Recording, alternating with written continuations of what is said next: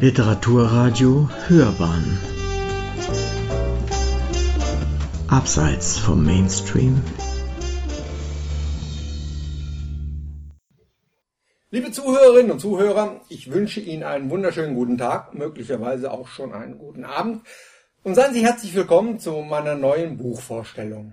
Ich habe Ihnen heute ein Buch mitgebracht, das gleichzeitig alt und neu ist. Alt, weil die Erstveröffentlichung in Frankreich schon 1934 war, neu, weil die deutsche Übersetzung erst dieses Jahr, 2016, im Manesse Verlag publiziert worden ist. Es handelt sich um das Buch von Pierre Drieux La Rochelle mit dem Titel Die Komödie von Charleroi. Hören wir als Einleitung, was ein Großer der französischen Literatur zum Autoren zu sagen hat. Ein Thema kehrt in Drieus Romanen häufig wieder, das Thema der Jüdin. Gilles Drieux, dieser stolze Wikinger, hatte keine Hemmungen, Jüdinnen zu verschachern, zum Beispiel eine gewisse Miriam.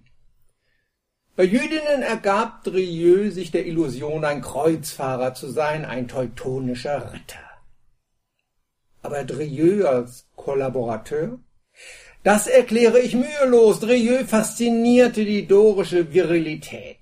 Im Juni 1940 fallen die wahren Arier, die wahren Krieger über Paris her.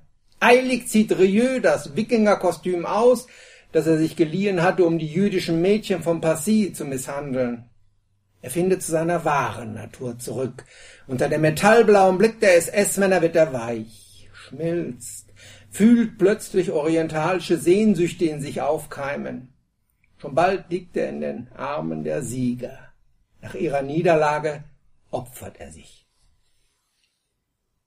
Diesen keineswegs bewundernden Blick auf den Autoren des vorliegenden Erzählbandes wirft Raphael Schlemilovic, der Protagonist des fulminanten Romans Place de l'Etoile von Patrick Mondiano, in dem der Nobelpreisträger für Literatur des Jahres 2014 unter anderem mit der kollaborierenden intellektuellen Elite Frankreichs im Zweiten Weltkrieg abrechnet.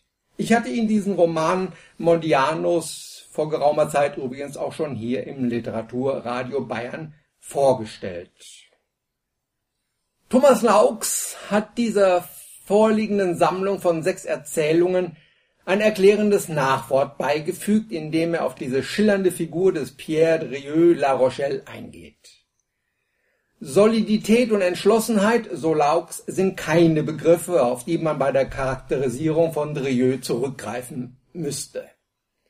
Ab 1934 bekennt dieser sich offen zum Faschismus und arbeitet mit den Okkupanten zusammen. 1940 übernimmt er, ein wahrhafter Frankreich-Hasser, auf Vorschlag des deutschen Botschafters in Paris die Redaktion einer im Verlag Gallimard erscheinenden Monatszeitschrift aus der er drei Jahre später, 1943, müde und schwermütig geworden, wieder ausscheidet.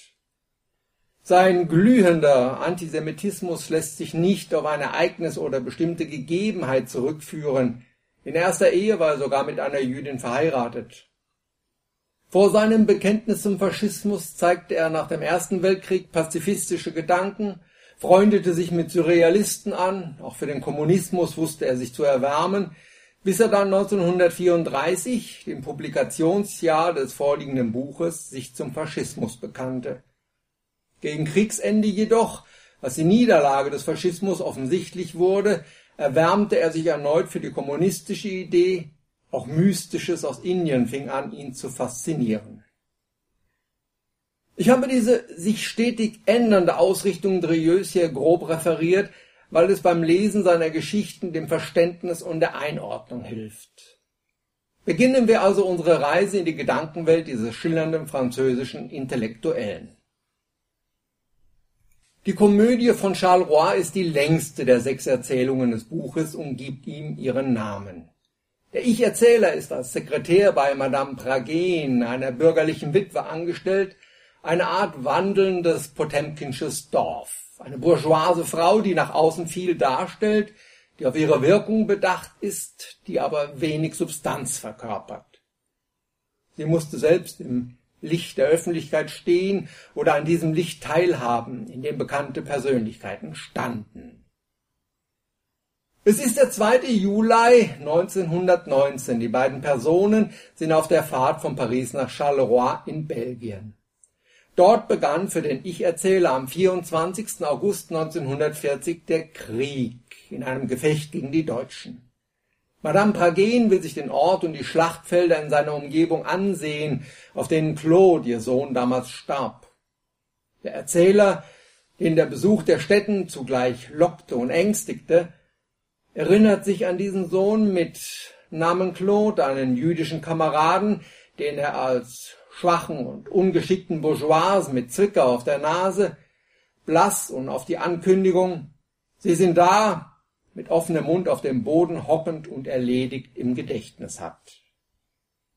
Die Delegation der Honoratioren aus dem Ort um Madame Pragen herum besucht die Schlachtfelder von damals. Wo jetzt Kühe grasen, wurde vor wenigen Jahren Blut vergossen, liegen die Kameraden von damals unter der Erde. Der Erzähler erinnert sich an diesen 24. August 1914, wie er ihn erlebte zwischen Angst und Furcht einerseits und auf der anderen Seite mit Anfällen von Mut und Heroismus, in denen er nach vorne stürmte, er den Rausch eines Anführers spürte, denn ein Anführer ist ein Mann in seiner Vollendung, der Mann, der in derselben Bewegung gibt und nimmt. Immer wieder klingt die Verachtung für Frankreich durch, ein Land, das seine Soldaten mit schlechter Ausrüstung unvorbereitet in den Kampf schickt. Mit roten Hosen lagen sie gut sichtbar im Gelände, die wenigen schlechten Maschinengewehre waren bald funktionsuntüchtig, die Offiziere zur Handlung unfähig, wie anders dagegen die Deutschen, die in ihren feldgrauen Uniformen praktisch unsichtbar waren, deren MG sie unablässig mit Kugeln eindeckte, deren Artillerie nicht aufhörte, sie mit Feuer zu überziehen. Der Erzähler wurde damals verletzt, irrte auf der Flucht durch die Gegend, traf wieder auf seine Truppe, doch der Krieg war für sie wie für mich verloren. Es war wie 1870, die französische Armee mit ihren roten Hosen tragt den Rückzug an. Geschlagen von der Technik, von der Explosion der Chemie. Es ist kein ehrenhafter Kampf mehr Mann gegen Mann. Der Krieg ist ihm zu anonym geworden, zu sehr Materialschlacht. Die äußere Handlung geht derweil weiter. Mitten im Wald hat der nordische Genius einen Friedhof, ein kleines Walhalla, in der die stille männliche Reinheit herrscht, angelegt. Man gräbt diverse Särge aus, öffnet sie, blickt in den honigartigen Horror, den sie beinhalten, bis Madame Pragen endlich definiert, das ist. Stilistisch hat mich diese Erzählung stark an Modiano erinnert, den ich eingangs ja zitierte. Ein Protagonist, der in Gedanken ein prägendes Ereignis noch einmal erlebt, durchanalysiert und bewertet, der wechselnden Emotionen ausgesetzt ist, der ein inneres Zwiegespräch führt, in dem er seine eigene Position zu finden sucht, der sich auch treiben lässt vom gegenwärtigen Gedankenstrom. Inhaltlich finden wir in Die Komödie von Charles Roy das in den Erläuterungen Gesagte wieder. Die Verachtung für Frankreich mit den mehrfach erwähnten roten Hosen für seine Soldaten als augenscheinlichstes Symbol und der schlechten Bewaffnung als fatalsten, die spürbare Verachtung für die Juden, die zum ersten Mal in der Charakterisierung Claudes deutlich wird und dann später noch einmal bei einer anderen Person. Josef Jakob, das war ein Jude. Ein Jude, wie man so sagt. Was ist ein Jude? Keiner weiß es. Aber man spricht davon. Persönlich war er friedfertig, nicht sehr intrigant, ein recht hübscher Bursche. Ziemlich vulgär, nicht klug, kein bisschen intellektuell. Ein kleiner Börsenspekulant. Er hat eine hübsche, schmale Nase mit Sommersprossen. Diese Beschreibung also eine Mischung aus bekannten Verleumdungen und einem durchwachsenen persönlichen Eindruck, dessen Aspekte fast auf Erotisches hinzudeuten scheinen. Eine entsprechende, aber ironisierende Verachtung findet sich ebenfalls gegenüber Madame Pragen als Vertreterin des Großbürgertums. Drieux, der Autor, kannte den Krieg. Er hatte den Ersten Weltkrieg mitgemacht, lag vor Verdun und kämpfte auch auf anderen Schlachtfeldern. Er schildert ihn in seinen Erzählungen, er stellt nicht so sehr das körperliche Gemetzel in den Vordergrund, sondern eher die psychischen Auswirkungen des Kampfes, des Beschusses, des mangelnden Vertrauens in die Vorgesetzten. Apropos Verdun, die zweite Erzählung, der Hund der Heiligen Schrift, deutlichst kürzer als die vorangegangene, spielt in Verdun, beziehungsweise eben nicht, denn Drieu wendet hier einen raffinierten Trick an. Er splittet die Erzählung in zwei Teile. Der erste Teil spielt in einer Eliteeinheit, die normalerweise nur zu den großen Offensiven im Frühjahr und im Herbst eingesetzt wird. Die Männer im Ruheraum erholen sich prächtig, als ein paar neue Kameraden eintreffen, unter ihnen ein Sergeant Grummer, der sich abseits hält, der der Kleidung nach etwas Besseres ist, eine Aura der Unnahbarkeit um sich verbreitet. Ist es Angst? Gummer stellt einen Versetzungsversuch nach dem anderen, er will zu den Fliegern. Und ausgerechnet an dem Tag, an dem die Einheit unerwartet früh ihren Einsatzbefehl nach Verdun bekommt, wird seinem Gesuch stattgegeben. Viele Jahre später wird der Ich-Erzähler in Paris zu einer Filmpremiere eingeladen. Gezeigt werden soll ein Film über die Schlacht bei Verdun. Mit zwiespältigen Gefühlen nimmt er die Einladung eines Freundes zu diesem Film an. Schon nach wenigen Momenten sah er Orte vor sich, an denen er so gelitten und durch das Leiden manch extreme Seite von sich selbst kennengelernt hatte. Trotzdem, trotzdem ist auch das gelungenste Kunstwerk eine Enttäuschung für jeden, der die elende Wahrheit in Händen gehalten hat, doch kann es ihn in einen Rausch versetzen, der seine teuren Erinnerungen befördert. In der Stille, die im Saal herrscht, hört er in der Reihe hinter sich Gemurmel und leises Aufstöhnen. In der Pause hört er das Gespräch des Paares mit. Der Mann war in Verdun, lässt sich bewundern. Er dreht sich um und sieht, es ist dieser Sergeant Grummer, den der Ich-Erzähler nach Ende des Filmes sieht und erkennt. Und auch Grummer erkennt ihn. Er bleicht und senkt seine Lider, und die Frau neben ihm durchzuckt eine Art Erleuchtung. Auf diese raffinierte Art schildert Rieu die Schrecken Verdons indirekt. Die ungeheure, gigantische Angst, die die Männer auf den flachen Hügeln sich niederkauen und winden ließ.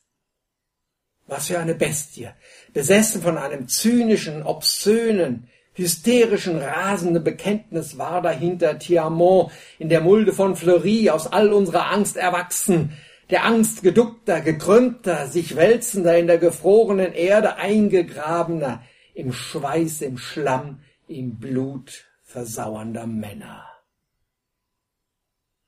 Die Reise zu den Dardanellen entspricht vielleicht am ehesten der Erwartungen einer Kriegserzählung.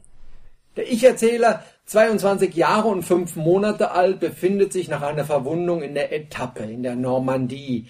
Er sieht sich selbst als Drückeberger. Dies hat ein Ende, als ein Freiwilligenregiment für den Einsatz gegen die Türken aufgestellt wird und er sich mit seiner Einheit meldet. Bevor der Truppentransport der 3000 Freiwilligen an die Dardanellen in Marsch gesetzt wird, gibt es noch einen längeren Aufenthalt in Marseille. In der Türkei schließlich kommen sie in grausame Grabenkriege. Die Türken beschießen sie aus allen Rohren, die Deutschen sind auch da und die Vorgesetzten der bunten Franzosentruppe erweisen sich als allesamt unfähig und inkompetent. So ergreift der Erzähler die Eigeninitiative und kämpft auf eigene Verantwortung unter Missachtung der Befehle. Es nutzt nichts. Zwar überlebt er, aber er weiß nicht wie. Inhaltlich kann man diese etwas längere Erzählung in zwei Abschnitte teilen. Der erste schildert den Versuch eines Selbstfindungsprozesses, den der junge Mann durchlebt, unter anderem bei und mit verschiedenen Prostituierten in Marseille.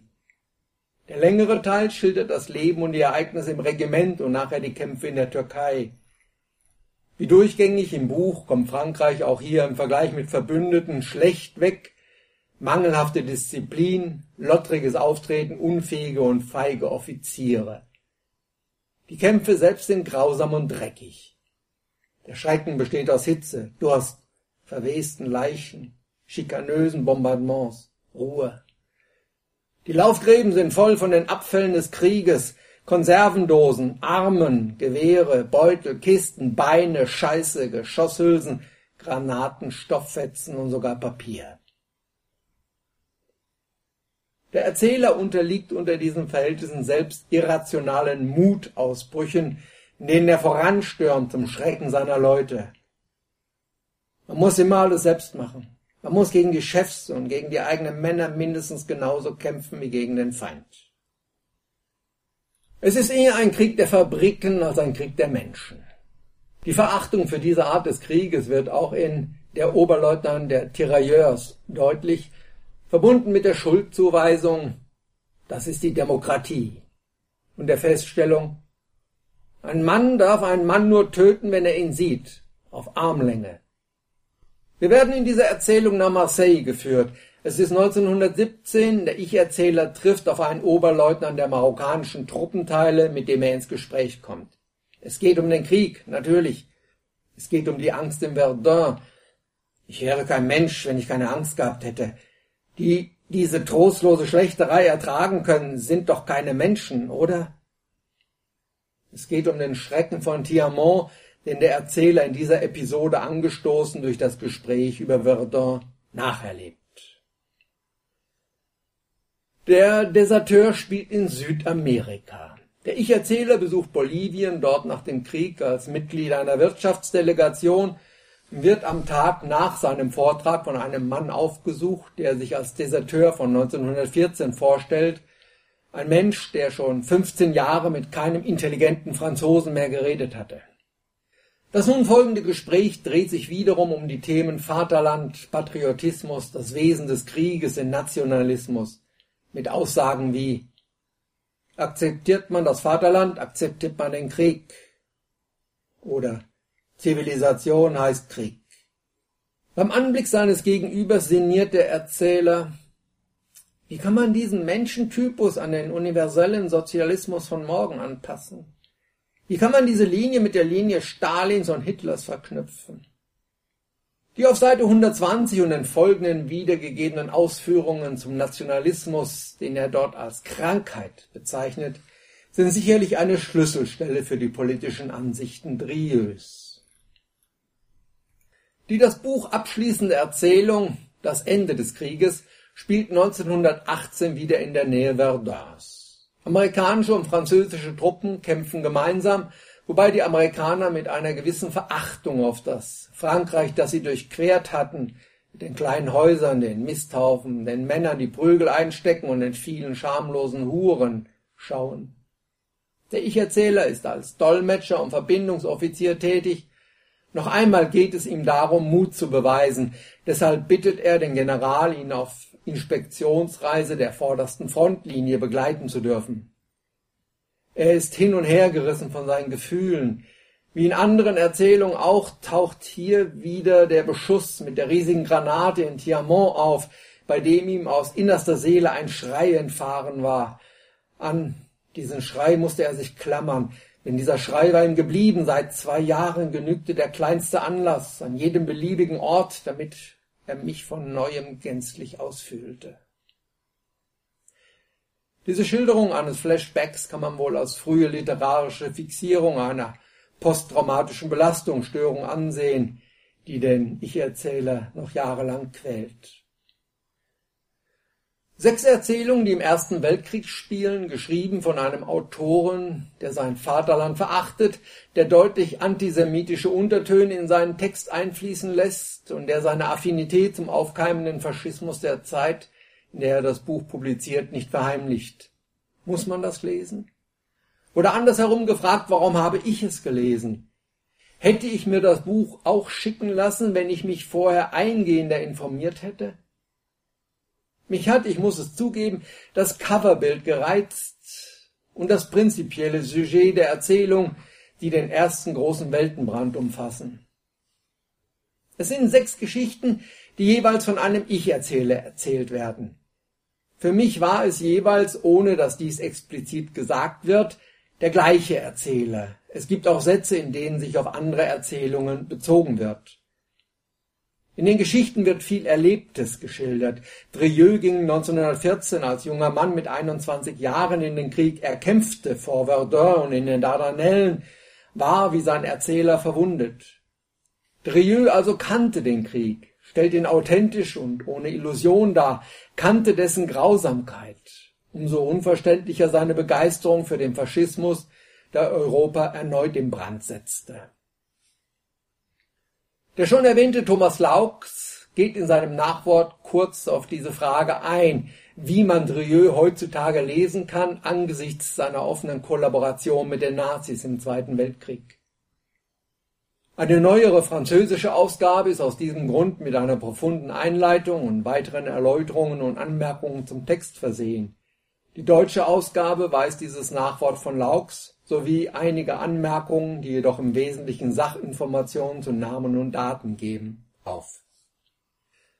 Nimmt man die antisemitischen und rassistischen Äußerungen Drieus zwar zur Kenntnis, stellt sie aber nicht in den Mittelpunkt, so stellt die Komödie von Charleroi eine illusionslose Schilderung der Verwüstungen dar, die ein Krieg auf dem Schlachtfeld und in der Psyche eines Soldaten anrichten kann. Insbesondere die zwei Namen Verdun und Thiamont ziehen sich durch die Geschichten. Ereignisse, die mehr als einen Soldaten aus der Bahn geworfen haben werden, sofern sie überlebt haben. In manchen Momenten, auch Laux weist darauf hin, erinnert Drieux an Jünger mit seiner Formulierung vom Stahlgewitter. Auch bei Drieux wird die Technisierung des Krieges hervorgehoben, aber im Unterschied zu Jünger bedauert. Der Kampf Mann gegen Mann entspricht seiner Vorstellung vom Krieg weit eher. So zweifelhaft einige Aussagen des Buches sind, so gelungen und gekonnt ist die literarische Umsetzung des Themas, dessen sich Drieux angenommen hat. Zumindest in dieser Hinsicht ist die Lektüre des Buches sehr lohnend und dem Manesse Verlag kommt das Verdienst zu, es in dieser wunderschön gestalteten Ausgabe zugänglich gemacht zu haben. Sie hörten Gerhard Luhofer vom Literaturblog ausgelesen mit einer Besprechung des Buches Die Komödie von Charleroi von Pierre Drieux La Rochelle.